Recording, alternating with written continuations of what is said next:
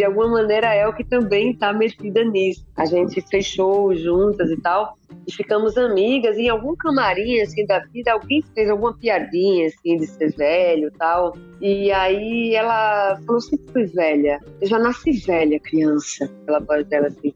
E eu, eita, Mainá. Literático Podcast. Olá, eu sou Letícia Holanda, jornalista, produtora, cantora nas horas vagas, Libre Anja e agora tia da. E eu sou Gabriela Reis, jornalista, produtora, leitorinha farofenta, pilateira e dinda do Antônio. Para você que está nos ouvindo, esse é o Literático Podcast, um programa dedicado ao universo da literatura, que tem como objetivo ser um espaço para além da crítica literária e contemplar as nossas bagagens e trocas na leitura de livros nacionais e estrangeiros. Um olhar sobre personagens, cenários, narrativas e, é claro, sobre os escritores. Isso tudo por meio de entrevistas, quadros e dicas de leitura.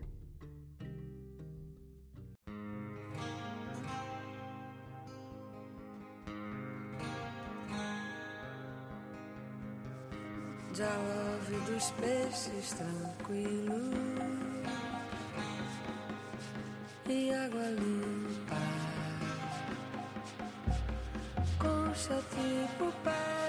Sonhei. Ficou com medo e me deixou lá sozinha? Bom saber. Som de mar? Eu não sei fazer som de mar. Poxa, queria ter ouvido de fora. Da próxima vez, esquece o medo e pelo menos grava o som para mim. Eu tinha esquecido, mas agora o sonho vem vindo. Eu estava numa água imensa. De novo, sempre sonho com esse lugar. Um mar escuro, eu em pé, mas sem os pés no chão, boiando na vertical. Tinha a imagem de uma mulher, um holograma, ou então era um espírito, com cabelo magnífico e parecido com um planeta. Muito bonito mesmo. A mulher do holograma falou que tudo estava acontecendo e continuaria no mesmo lugar que nada para nunca, que da próxima vez que eu estivesse boiando, com água cobrindo metade dos ouvidos e só o som principal ficasse, eu ia lembrar desse sonho e ia entender o nó do tempo. Ela fazia um movimento com as mãos, abrindo os braços rentes na água. Era como uma dança. E dos dedos saíam umas luzes pequenas no lugar das unhas.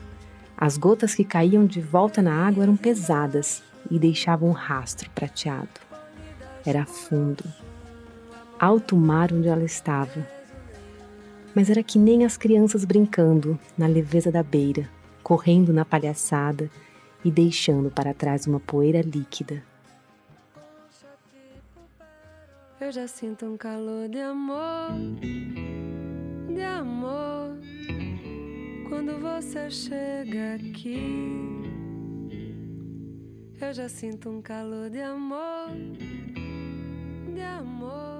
Neste terceiro volume, a literatura flerta com a música e com a cultura popular brasileira. E é por este caminho que seguimos para falar sobre o livro da nossa convidada, a cantora e também escritora Karina Burr. Burr já trilha os caminhos da escrita. Em 2015, lançou o livro de poemas Desperdiçando Rimas, pela Ruco. Mas agora estreia o seu primeiro romance, o livro Mainá, que narra a história de uma menina velha contada por bilhetes invisíveis em ritmos de maracatu. Nascido para ser uma peça de teatro, a ficção em prosa Mainá transita pelas múltiplas influências e vivências da artista que nasceu em Salvador e cresceu no Recife. Impregnado de imaginação e numa prosa que flui fácil, Mainá talvez seja o romance de formação mais original da literatura brasileira do último ano. Em primeiro lugar, porque é escrito por uma mulher sobre uma menina, uma criança cuja idade não adivinhamos com facilidade. Em segundo lugar, porque Mainá fala sobre a gestação de uma rebeldia, de uma potência feminina, que se descobre com a ajuda dos ancestrais da menina. Vamos conversar com ela agora Bem-vinda ao Literático, Karina. Obrigada por falar conosco, Karina. Obrigada demais, obrigada mesmo. Karina, você nasceu em Salvador e depois, aos oito anos, se mudou para o Pernambuco, onde iniciou sua carreira musical, correto? Na sua visão, é, como as suas origens a tornaram numa multiartista e na escritora Karina Burr, que entrega uma personagem tão potente quanto a Mainá? Tem uma coisa que eu sempre falava que era aos oito e minha mãe começou a reclamar de mim. Falou, você fala errado, foi aos sete. Então eu tenho que corrigir isso todo canto, pegar, entrar no Google e fuçar tudo para botar que foi sete anos, os sete anos que eu fui para Recife. Mas eu acho que Mainá tem muito, não sou eu, né? É, é, mas tem muito de quando eu era pequena, coisa que eu observava quando eu era pequena, tanto em Salvador quanto em Recife, né? Porque quando eu morava aqui, eu morava aqui e ficava visitando meu avô e minha avó, pai da minha mãe em Recife, e quando fui morar em Recife, voltava para cá para ficar visitando meu pai e a família do lado dele, né? Então era aqui e lá muito, então tem muito desse tempo assim, dessa infância. E como é que foi essa transição assim da música para a escrita? Como é que se deu esse processo? Pois eu sempre escrevi muito, né? Só que eu escrevia, guardava, escrevia, guardava e lá para as tantas isso começou a virar música, né? Aí virou meu trabalho mesmo, comecei a escrever para fazer música e às vezes rolavam uns convites, escrevia, escrevia um tempo para a revista da Cultura né? E aí veio o convite da editora Rocco para fazer o meu primeiro livro, foi Desperdiçando Rima, foi em 2015. nessa época eles falaram que podia ser uma coletânea das coisas que eu publicava na revista da Cultura. Aí eu falei, mas pode ser coisa nova? Pode. Então, tem algum formato específico? Não, do jeito que você quiser. Aí eu peguei algumas coisas que eu escolhi, assim, que eram da revista, botei as poesias, botei desenho, botei uma mistureba e é engraçado que na época tinha essa pergunta, por exemplo, qual a diferença, né, escrever livro, escrever música. Eu falava que era totalmente diferente, só que acabou que o livro todo virou música. Então, é, eu não sabia ainda que era diferente. Naquele, naquele momento eu ainda estava fazendo do mesmo jeito. É, não que isso seja ruim, mas era o mesmo lugarzinho, assim, eu não sei qual, que ligava para fazer. E aí, no, em Mainá, que é um romance, né? Aí mudou uma chave nele, é bem diferente, é bem diferente de escrever um romance, de escrever música, de escrever crônica, que hoje em dia eu escrevo para a revista Continente, né? Todo mês. E romance foi em outro lugar, assim. Foi bem diferente fazer uma coisa de você ter que estar tá todo dia, não necessariamente todo dia escrevendo, mas no acompanhamento, né? Do roteiro dos personagens, o que, é que você já falou, o que, é que não falou, para onde vai botar post-it na parede, tipo, nunca tinha feito isso, eu precisei ser mais organizada assim para isso acontecer. Mas você acha em especial como que a sua experiência de música, né, que você participa de grupos de, de maracatu, né, é cantora e compõe, mas especificamente no livro Mainá, como você acha que toda essa sua bagagem influenciou no livro, na criação do livro? É, eu não sei, talvez tenha alguma coisa com ritmo, né? Porque eu tenho a, a minha escrita das músicas é muito baseada no ritmo, as letras todas eu eu faço as músicas com tambor, né? Eu não toco nenhum instrumento harmônico. Então a, a minha escrita está muito ligada no ritmo. Nas músicas isso bem de forma concreta, né? Porque eu acabo, né? Aquele ritmo vai guiar os arranjos depois. Mas eu acho que de alguma forma isso isso pode ter entrado na fala de Mainá, sabe? Eu escuto muitas pessoas falando isso do ritmo, né? Dela, e eu acho que talvez esteja ligado com isso, mas não, não sei dar o diagnóstico, assim, mas acho que pode ter a ver com isso, o ritmo da fala, o ritmo de poesia cantada e falada, né, em maracatu rural, acho que pode ter levado de algum jeito também para o livro. E você falou, né, do seu primeiro livro de poemas, que foi o Desperdiçando Rimas, é, como é que foi lançar esse primeiro romance? O que, que você notou de diferença, assim, o processo, as expectativas? Como é que foi? É engraçado porque é outro, é outro planeta mesmo, né? É, a circulação de livro, esse ambiente da literatura é totalmente diferente da música, né? Música tem uma coisa de chegar mais rápido nas pessoas, né?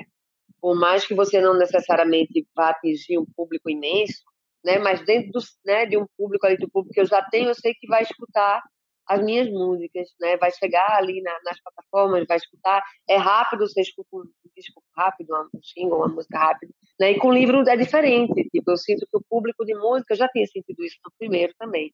O público de música não necessariamente vai se interessar pelo seu livro, né? Uma parte vai e aí essa parte que vai também tem um tempo, né? Para ler, para dar uma resposta.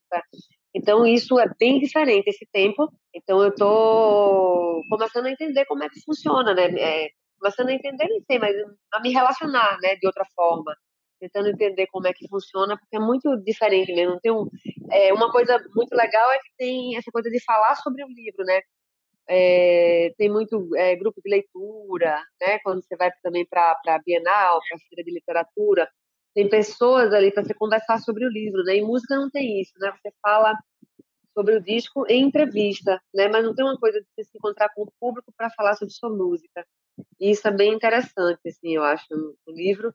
E também muito interessante descobrir a quantidade de, de grupos de leitura que tem. Né? Impressionante, tem muita gente lendo. Isso é louco, né? Porque estatisticamente, tá, o Brasil lê pouco, mas quando você vai ver, é muita gente interessada em livro e assim, né, se encontrando dia de sábado para conversar sobre o livro do mês, né? É muito massa isso, é muito legal. E foi diferente essa escrita entre o, o livro de poemas e o livro de romance, assim, essa receptividade entre um livro e outro? Eu ainda estou entendendo isso. É, eu acho que foi, talvez pelo mesmo motivo dessa coisa da escrita ser diferente. Eu acho que o Desperdiçando Rima, ele é mais rápido das pessoas terem acesso porque são coisas curtas, né? não que Mainá seja um livro grande, mas um romance, né? Uma coisa contínua, né?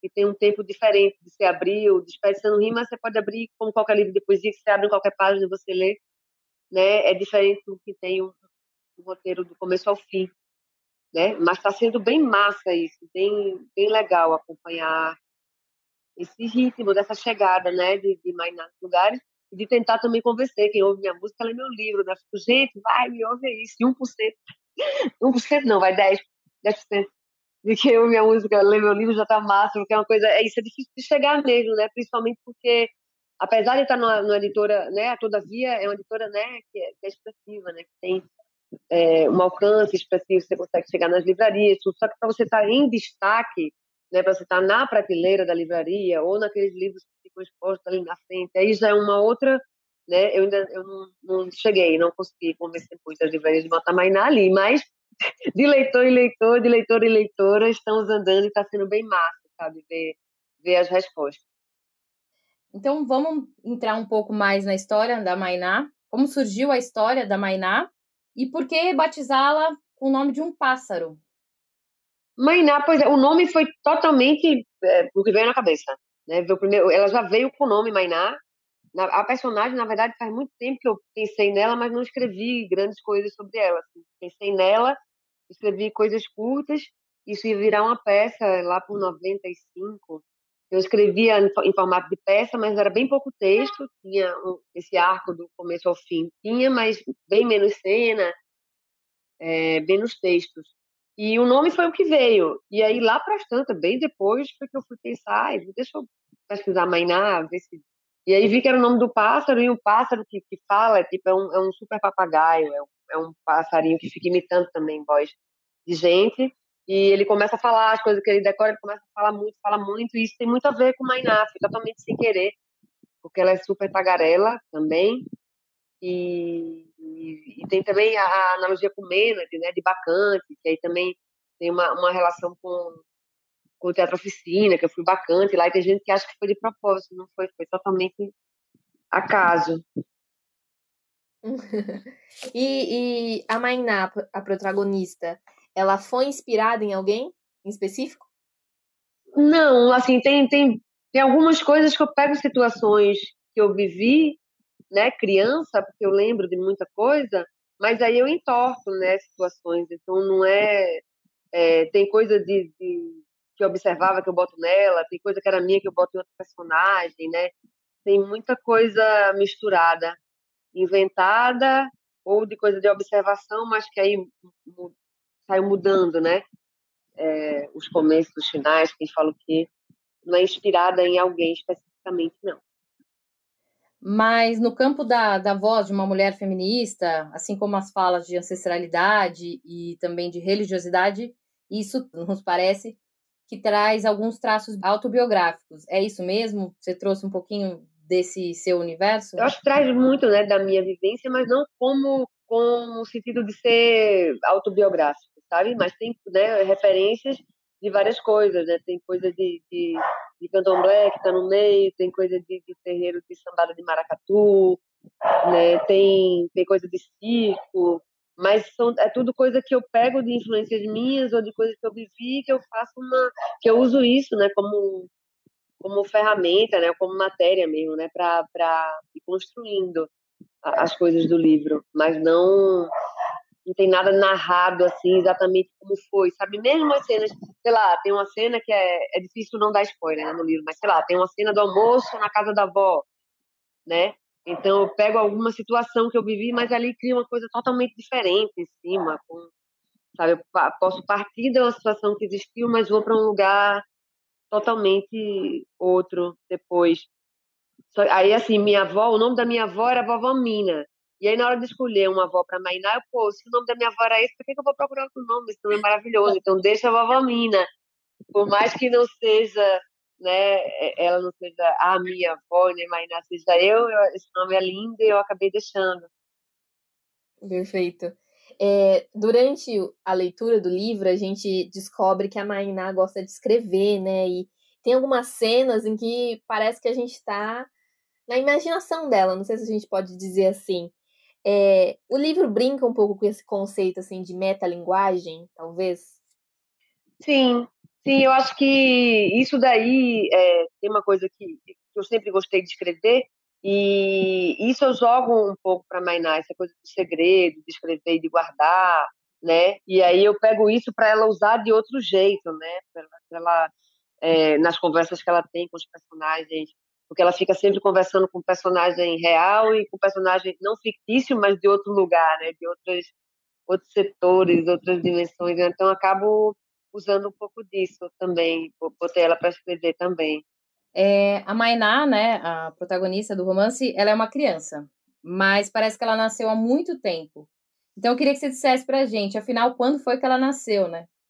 Não sei quando a Mainá nasceu, isso é uma coisa que é engraçada, que eu nunca tive isso nesse livro, né? nunca tive a preocupação de, de pensar em quando ela nasceu, e aí, e é meio isso mesmo, né? não é, é tem coisa que pode ser bem antiga, tem coisa que é muito de agora, né? É, não tem um, um, tempo definido de quando ela nasceu. Agora, isso de ser uma criança, ela, tem um momento que eu falo, né? Uma criança velha, é, é uma coisa que eu já tinha, né? De Mainá, de ser uma criança velha. E aí foi uma coisa que eu reafirmei quando eu conheci El, que maravilha, que teve alguma situação que alguém, numa conversa com ela, que a gente tocou juntas, né? Ela, ela gravou no Selvática, a gente fechou juntas e tal, e ficamos amigas. E em algum camarim assim da vida, alguém foi tirar alguma onda de velho, não sei o que foi, alguém fez alguma piadinha assim de ser velho, tal. E aí ela falou que sempre foi velha, ela falou sempre fui velha. Eu já nasci velha, criança, pela voz dela assim. E eu, eita, Mainá. E aí, de alguma maneira, é o que também está metida nisso, sabe? Porque assim que ela falou isso, é, me ligou a Mainá, coisa da criança velha. Essa coisa que você falou, não tem um tempo definido, né? Eu queria te perguntar isso, porque quando a gente vai ler, não tem um tempo, não tem um, um local, um espaço definido, né? Uma, vamos dizer assim, uma cidade onde se passa, se passa no Nordeste, no Sudeste, no, enfim. Só nos resta assim imaginar. É, ao escrever o livro, você tinha mais ou menos uma ideia, assim, de onde é que acontece a história? É de algum lugar fictício, é algum lugar é no Brasil, fictício no sentido de eu não, de eu não definir a cidade, né? Mas é em algum Pernambuco, em algum em algum outro outra dimensão pernambucana, assim, mas é, né? É, está na fala dela, está na fala dos outros personagens, está na música né, que entra ali de algum jeito. É, tem uma coisa de cavalo marinho ali, então é dentro desse universo né, de, de, de música, de histórias pernambucanas, mas eu não defini uma cidade, né? É um mundo, é o um mundo aquele ali, com, com essas referências, com esse jeito de falar, né? Mas tem. Inclusive, teve até um dia desse, uma dessas polêmicas de Twitter, que é engraçado, alguém falou alguma coisa sobre. Alguém falou alguma coisa, é ótimo, mas é que é essas coisas mesmo de Twitter, né? Se eu, ninguém sabe mais de onde começou né, a, a, a conversa e já vira outra coisa, mas era assim: você que tem livro que se passa no Brasil, em cidade brasileira, no Brasil, não sei se se passa no Brasil, deixa aqui. Era alguém que queria fazer, divulgar, né, livros que se passam no Brasil. E aí todo mundo saiu botando, oh, meu livro não sei onde, meu livro não sei onde, eu querendo botar Mainá, eu, poxa, Mainá é no Brasil, mas eu não sei qual é a cidade. Eu acho que é isso, a pessoa pedia a cidade, a pessoa pedia para falar qual cidade, né? E eu, eita, eu não posso falar, não tem isso no livro, mas é, né? É no Brasil, é em Pernambuco, mas eu não digo isso em momento nenhum, né? Mas eu acho que isso acaba chegando, né? Tipo, acho que isso chegou para vocês de alguma forma, né? Mas é, é, totalmente ficção, assim. Então nem nem a, a cidade real eu acabei tendo vontade nem necessidade mesmo de definir, sabe? Lendo depois a história pronta, porque tem coisa que, né, que depois que está pronta, você eita, tá faltando dar essa informação aqui, né? Porque talvez isso faça sentido para mim, mas precise deixar mais definido. Mas a cidade ou o estado nunca me veio essa necessidade de firmar qual era. Falando um pouquinho dessa dessa Mainá e o impacto que ela dá na gente, a sensação quando a gente lê a Mainá é que a gente visita a nossa própria criança interior. E ela faz a gente pensar em infinitas possibilidades, né? A impressão é que ela age e pensa conforme todo mundo pensa. Mas, na verdade, a gente acaba não dando o mesmo valor que ela dá para as coisas. É como se ela estivesse numa evolução à frente mesmo. Você enxerga dessa forma? À frente eu não sei, mas uma coisa de dar, de dar valor mesmo ao que ela está observando, ao que ela está sentindo, sabe? Isso é uma coisa que que eu acho bem legal nela e que eu acabei acabou sendo uma, uma, uma qualidade muito importante dela, uma característica, né, muito importante de pensar nas coisas e dar valor àquilo, sair atrás para tentar entender, para tentar buscar uma resposta, ou falar para todo mundo o que que ela descobriu ou o que, é que ela sabe sobre aquilo, sabe? Isso é, um, é uma coisa que eu eu fiz questão de deixar e que é interessante que algumas pessoas falam isso, é massa, isso é uma das coisas muito legais de, de ver o livro se espalhando, né? É ver essa resposta. Porque você, joga no mundo e não tem a menor né, ideia do que, é que vai rolar, né? Quem vai pegar o quê? Porque tem coisa que está muito na cara, tem coisas que estão ali em camadas e que eu deixo confuso mesmo. Tem coisa que, por exemplo, eu cito que tem a ver com candomblé, mas que não necessariamente a pessoa precisa ser de candomblé ou entender né, do universo do candomblé para entender aquela cena. Ela vai fazer sentido mesmo sem isso. Mas e aí pessoas que têm essa vivência vêm falar, quando vêm falar isso, é, é interessante também, porque acaba é, todo livro tem isso, né? Mas eu estou descobrindo isso no meu agora, é muito legal. São vários livros, né? Música também, cada um que escuta, cada um que lê, que tem autoria também, né? Fabrica outra coisa de acordo com as suas vivências, né? E também ela tem essa questão dela observar as coisas simples da vida, né? Desde o pôr do sol, o cotidiano mesmo do dia. E aí, você acredita, agora uma pergunta um pouco mais pessoal. Você acredita que talvez falte as pessoas enxergarem o mundo com esse olhar da Mainá? Eu acho que é porque cada criança é de um jeito, né? não acho que nem tem isso, o olhar da criança, né? Porque cada criança é uma, né? Mas eu acho que tem um pouco disso da, da espontaneidade, sabe? Porque a gente vai se moldando, né? Aí vai se moldando, moldando para caber aqui, para caber ali, né? E aí acaba que vai perdendo um pouco disso, dessa, dessa observação. E aí, aí é difícil falar isso, mas eu acho que. Perco, não, eu começo a pensar em Vainá, eu, ai meu Deus. Porque é porque tem isso, ela vai pensar, prestando atenção nas coisinhas pequenas, né? Tem, tem uma coisa profunda, a morte, e como foi que chegou aqui, mil camadas, e aí muita gente fala disso, de ter que voltar o texto de novo para ver onde é que começou aquilo, para pegar o fio de volta, né? E para quem está ouvindo o podcast aí, as duas estão fazendo a cabecinha balançando. e, tem hora, e tem hora que é uma coisa super simples, né? Uma besteira, é um diálogo besta, uma coisa que ela está dando risada ali, uma conversa com um colega da escola que não tem nada a ver, né? Alguém que é isso, velho, que besteira que está falando isso agora. Né? Então, é, é uma coisa que eu acho legal e que a gente tem quando a gente relaxa. A gente, eu digo todo mundo, né?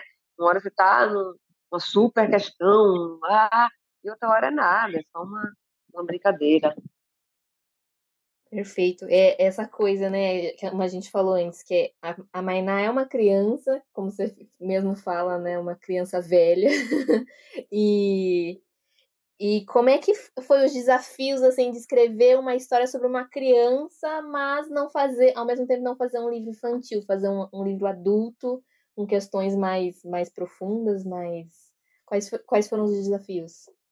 Eu acho que Mainá pode ser um livro lido por criança também, sabe? Eu eu acho que ele pode ser não, né? É um livro infantil, é um livro, mas ele pode ser lido por criança. Inclusive, é, um dia desse eu tive alguém, alguém falou disso que a postou, eu salvei aqui, mas não lembro o nome agora. Alguém falou isso no, nos stories do Instagram que que a filha pedia para ler Mainá para dormir. Ela, a mãe ficava lendo Mainá para ela dormir, sabe? Eu achei maravilhoso. Porque é isso, é, tem uma coisa de, de a, a ideia da criança inocente, boa, né? E, e, na verdade criança tem todo o resto, né? Criança tem maldade, tem vilania, também tem tudo, né? Não tá ali a criança purinha e depois, né? Todo mundo tem tudo isso em graus diferentes e, e né? De acordo com como isso está sendo vivido, né? Mas eu acho que não tem problema uma criança ler um, sabe? Eu não, eu não fiquei pensando nisso. Depois que ele estava pronto, eu fiquei, então onde é que ele vai, né? Se encaixar? Não sei.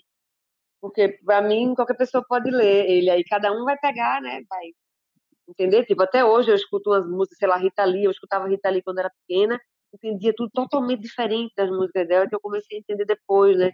Então acho que é tranquilo, né? A não ser que tivesse, né, coisas, fosse um livro erótico, uma coisa cheia de violência para uma criança, né? E mesmo que tenha cenas eróticas em algum, em algum contexto, as crianças também têm acesso a isso, né? É, e, e gerem, né? Cada uma de, de, um jeito diferente, né? Porque também vai dentro do que é permitido, dentro, né? Você liga a televisão a qualquer hora e tá lá todo mundo se matando e as crianças estão vendo, né? É isso, falei, falei para falar qualquer pessoa pode ler mais nada. Ótimo. É, voltando um pouquinho sobre sua, sua experiência, é, quais foram suas influências literárias na vida e também para escrever o Mainá? É, me veio Clarice Lispector na cabeça, me veio Noemi Jaffe, para pensar de alguém agora, André Del Fuego. Mas, assim, para escrever Mainá, eu não fiquei pensando em algum livro específico, autor específico, sabe?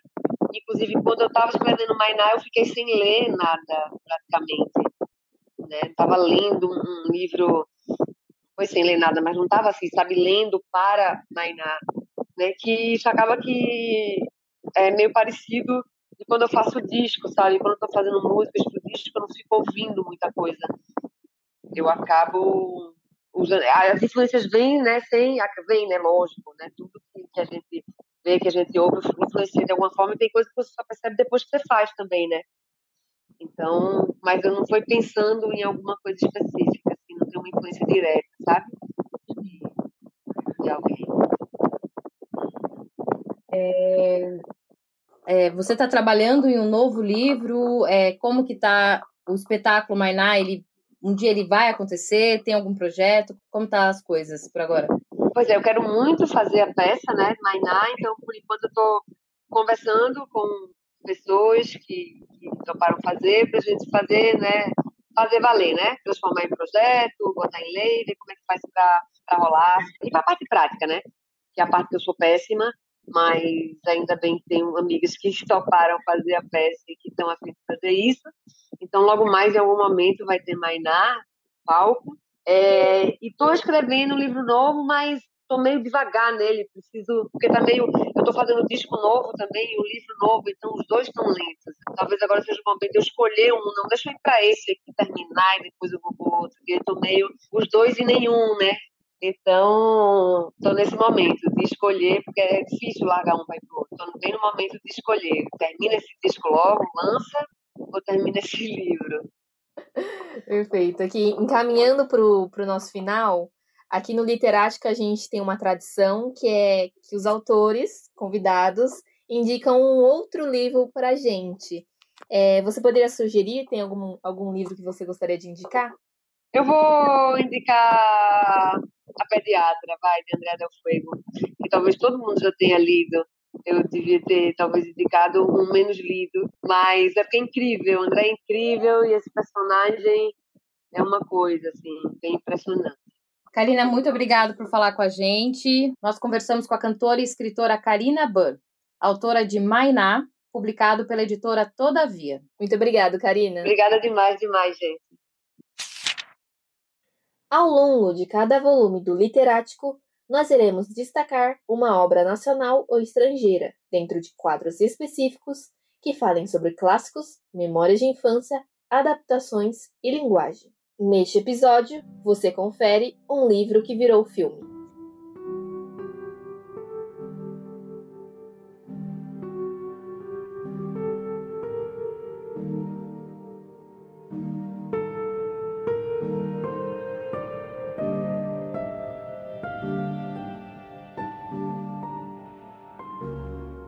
Nesta edição de um livro que virou um filme, o romance de estreia da escritora pernambucana Marta Batalha.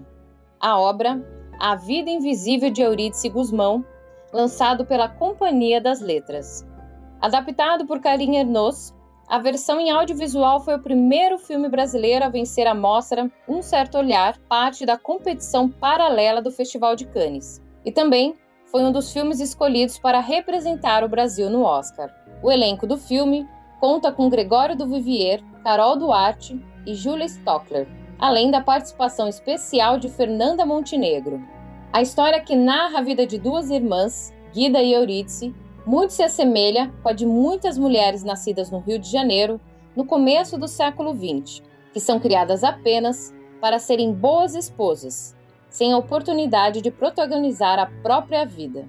Aliás, protagonismo é um dos temas principais desse livro. Segue a dica aí, hein? E para aqueles que viram o filme, vale muito a pena a leitura do livro também, pois, como uma excelente contadora de histórias, Marta Batalha, que também é jornalista, apresenta em paralelo múltiplas narrativas que envolvem o leitor desde a primeira página, trazendo à tona temas como violência, marginalização e injustiça. Tudo isso com muita perspicácia e ironia. Chegamos ao final de mais um Literático. No próximo volume, um romance veloz, no qual o tempo é sentido em anos, dia a dia, fazendo sentir-se em cada cômodo de cada casa, ocupando o espaço na sala de quem partiu sem despedir-se. Você sabe qual é ou ficou na dúvida? Lá no Instagram você descobre exatamente qual é o próximo livro do Literático. Aproveite e siga o podcast nas redes sociais. Arroba Literático Podcast. Literático Podcast. Esse volume do Literático teve produção, roteiro e apresentação de Letícia Holanda e Gabriela Reis. Edição de Letícia Holanda e Douglas Santos. Arte de Rodrigo Dias e Gabriela Reis com a contribuição das vozes de Douglas Matos e da atriz Laila Guedes. Na trilha sonora, Guidas Dance, trilha original do filme A Vida Invisível de Eurídice Guzmão, e também Peixes Tranquilos, da cantora e escritora Karina Burr. O Literático Podcast é uma produção das jornalistas Letícia Holanda e Gabriela Reis, em parceria com a Bando Arte, Cultura e Comunicação e com a São Paulo FM.